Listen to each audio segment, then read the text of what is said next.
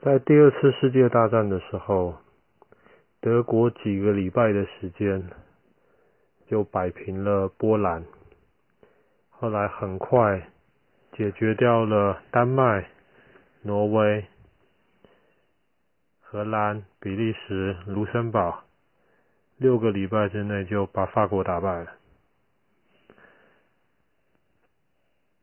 可是当西方的敌人都解决掉了之后，纳粹德国的首领希特勒就决定向东边的苏联，当时还叫苏联，当然我们现在知道苏联已经分成俄罗斯还有其他一些小国家，当时叫苏联。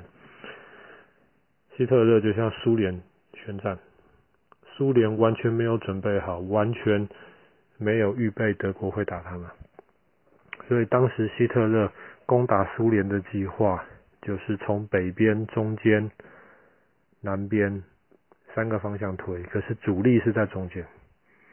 为什么？因为当时希特勒觉得，只要打败莫斯科，苏联太大了，如果只要把莫斯科拿下来的话，那么苏联全部的铁路、全部的交通，整个国家会瘫痪，因为太大，一切东西都是透过莫斯科在转。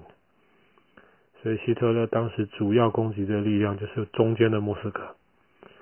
德国的军队进展的很快，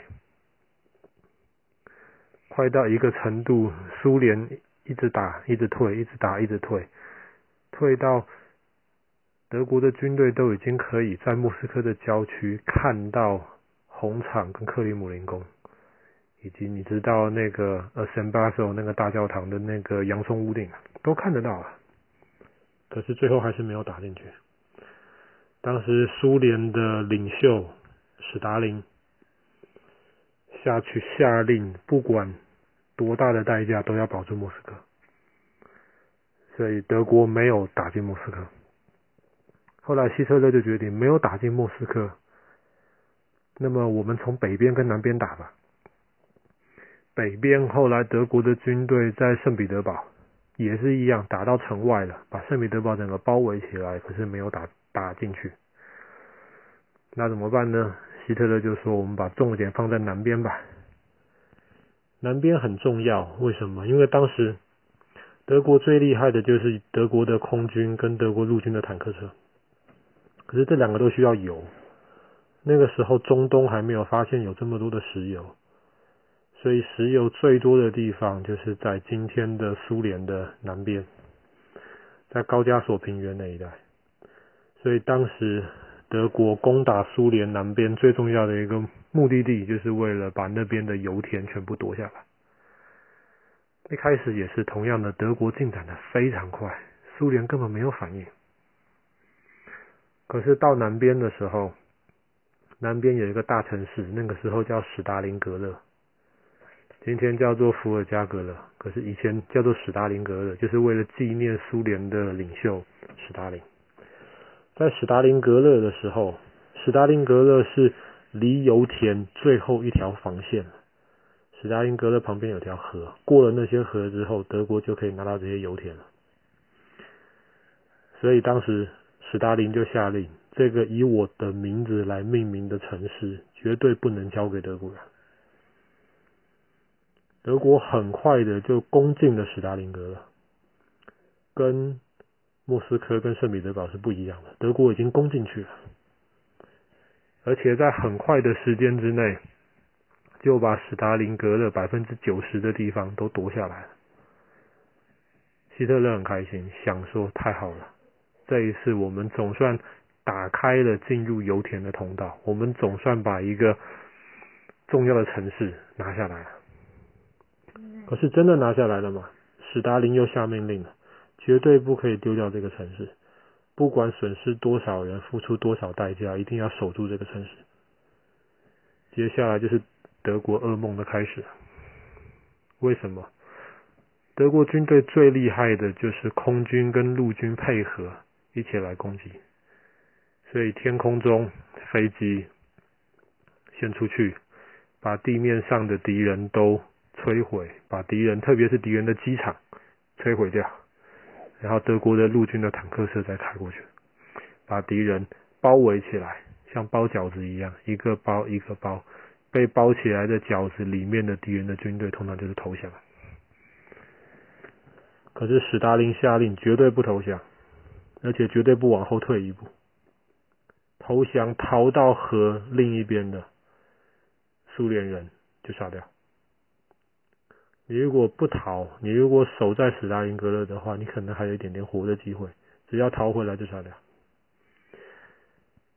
而且史达林格勒是一个大城市啊，所以很快德国的空军就把史达林格勒的绝大多数的房子都打烂掉了，房子都垮下来。房子都垮下来变成废墟之后，德国的空军再从空中轰炸就没有太多的用处。当下面地面上德国的坦克车开进去的时候，他们本来想这些废墟了，如果是以前的城市的话，这些废墟里面的人都投降或者都逃跑了。可是没有想到，在那些烂掉的房子里面、烂掉的砖头里面，还是不断的有士兵对德国的军队进行了攻击。德国的坦克车在废墟里面一点都没有用，坦克车基本上动不了。动作很快的是的德国士兵，在这种情况之下就没有办法，只能跟苏联的士兵一栋一一一栋房子一栋房子的抢，一寸土地一寸土地的打，打得非常的激烈。一开始整个苏联的军队在里面是没有救援、没有补给，他们得到的命令只是我们不能撤退，不能撤退怎么办？就打吧。有一栋大楼，在六个小时之内换了十四次主人。德国抢走了，马上苏联又抢走了，德国又抢走了，苏联又抢走了，德国又抢走了，苏联又抢走了。被打烂的坦克车，苏联军队没有放弃，坦克车动不了了，被打烂了，后来没有油了，就直接停下来当成大炮在使用。然后再加上苏联的冬天非常非常的寒冷，德国的部队没有准备好，然后苏联的士兵就躲在那些废弃的瓦砾或是砖头里面，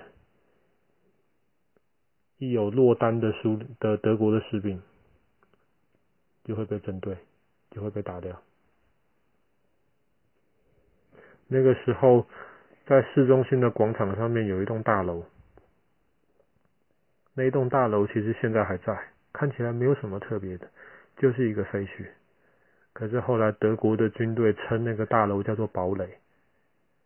德国花了几个月的时间没有把那个大楼打下来，里面其实就一百多个苏联的士兵，加上本来还在里面的一些老百姓而已。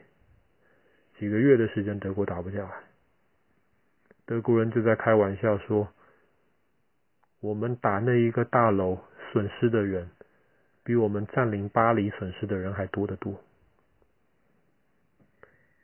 一方面德国打不下来，一方面苏联非常努力的要把德国推回去。他们在河的另一边不停的造坦克车，造坦克车士兵打完了，怎么办呢？造坦克车的那些工人也不会开坦克车，可是坦克车一造出来，工人就跳上去，把那部车往史达林格勒里面开。反正就当就就当成大炮使用，所以一开始是德国在攻击，苏联在防守。可是就像你下棋一样，当你一直攻，一直攻，一直攻，攻到没有力量再攻下去的时候，苏联就开始要反击了。这个时候，苏联的部队就选择德国部队的弱点。弱点在哪里？弱点就是。德国的防线并不全部是德国的军队，有一部分是意大利跟罗马尼亚的军队。苏联的军队就从那个地方开始进攻。罗马尼亚跟意大利的部队没有像德国部队那么能打，所以很快的德国部队的背后就被攻破了。苏联的军队就开始包饺子，把德国部队包起来。德国部队想要去救，可是没有办法。到一九四二年的时候，整个史达林格勒里面变成德国部队躲在里面防守，苏联部队把史达林格勒整个围起来了。那个时候，希特勒就下令，我们要从空中把食物丢下去，把补给丢下去。可是没有办法，史达林格勒都是废墟了，那些食物没有多少可以真的送到德国士兵手上。在一九四三年的今天，一月三十一号，德国在史达林格勒里面的部队宣布投降。在史达林格勒之前，一直是德国在进攻的，德国没有一个地方打不下来。可是当史达林格勒德国投降了之后，整个第二次世界大战就变成德国一直在防守，德国原来占领的土地一个一个丢掉。史达林格勒里面死了几百万个士兵啊，几百万，被认为是人类有史以来最惨烈的一场战场。我们今天故事就讲到这。一九四三年的今天一月三十一号，史达林格勒战役结束，人类有史以来目前已知道最惨的一场仗。好了，故事讲到这里喽。